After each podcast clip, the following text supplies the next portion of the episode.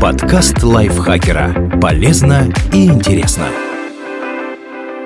Всем привет! Вы слушаете подкаст лайфхакера. Короткие лекции о продуктивности, мотивации, отношениях, здоровье, в общем, обо всем, что сделает вашу жизнь проще и легче. Меня зовут Ирина Рогава, и сегодня я расскажу, как пережить пандемию, если вы аллергик. Достаточно важная и серьезная тема.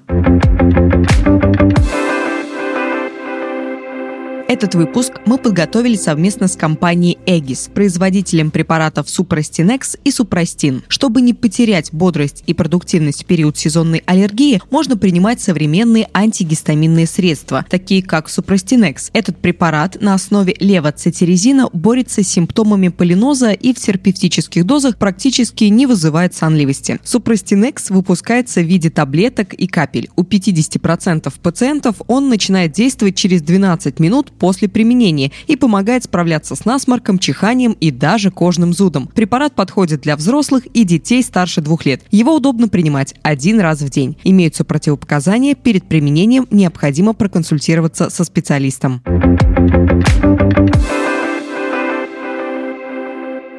Правда, что для аллергиков коронавирус опаснее, чем для здоровых людей? Да, люди с аллергопатологией могут оказаться в зоне риска. Из-за измененного состояния слизистой глаз и дыхательных путей вирусу проще задержаться на ней и легче проникнуть в организм. Особенно осторожными нужно быть тем, кто страдает хроническими заболеваниями дыхательных путей, например, бронхиальной астмой, так как коронавирус поражает преимущественно легкие. Осложнения могут быть теми же, что и у людей без аллергии аллергопатологии. Самые частые из них при COVID-19 – это пневмония.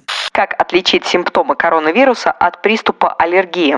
Реакция на пыльцу растений чаще всего начинается с зуда в носу и насморка с обильным слизистым отделяемым. Еще аллергия может сопровождаться зудом и отеком глаз. Эти симптомы не характерны для COVID-19. Заложенность носа встречается довольно редко. Но у заболевания есть и похожие признаки. Кашель, затруднение дыхания, одышка могут возникать и при COVID-19, и при обострениях бронхиальной астмы. В таких случаях стоит обратиться за врачебной помощью. Самодиагностика и самолечение могут быть опасными для жизни. Можно ли пользоваться ингалятором и назальным спреем от аллергии во время пандемии? Не отменяйте назначенную лечащим врачом контролирующую терапию самостоятельно. Это может привести к ухудшению основного заболевания и более тяжелому течению вирусной инфекции, если человек вдруг заразится. По всем вопросам насчет терапии следует проконсультироваться с лечащим врачом. Как аллергикам вести себя на самоизоляции? Как часто нужно делать уборку? Как часто проветривать квартиру? Самоизоляция некоторым образом помогает людям с аллергией, так как первое лечение полиноза – профилактика, то есть отсутствие контакта с аллергеном. Если вы находитесь в помещении с закрытыми окнами, то минимизируйте встречи с пыльцой. Чтобы уменьшить их вероятность еще сильнее, не открывайте окна или установите герметичные стеклопакеты. Еще можно затянуть форточку влажной марлей. По возможности возможности ежедневно проводите влажную уборку. Очищайте от пыльцы подоконники и любые другие поверхности, на которых она оседает. Проветривать помещение лучше либо рано утром, либо поздно вечером, когда в воздухе находится минимум пыльцы. Также можно делать это после дождя. Как защититься, если нужно выйти в магазин или погулять с собакой? И что делать после возвращения с улицы? Перед выходом используйте барьерные спреи в нос. Про них можно узнать у врача. На улице надевайте плотно прилегающие к лицу очки. Так также можно использовать специальные фильтры для носа, создающие механический барьер. Вернувшись домой, смените одежду, примите душ, прополоскайте рот, промойте глаза и нос.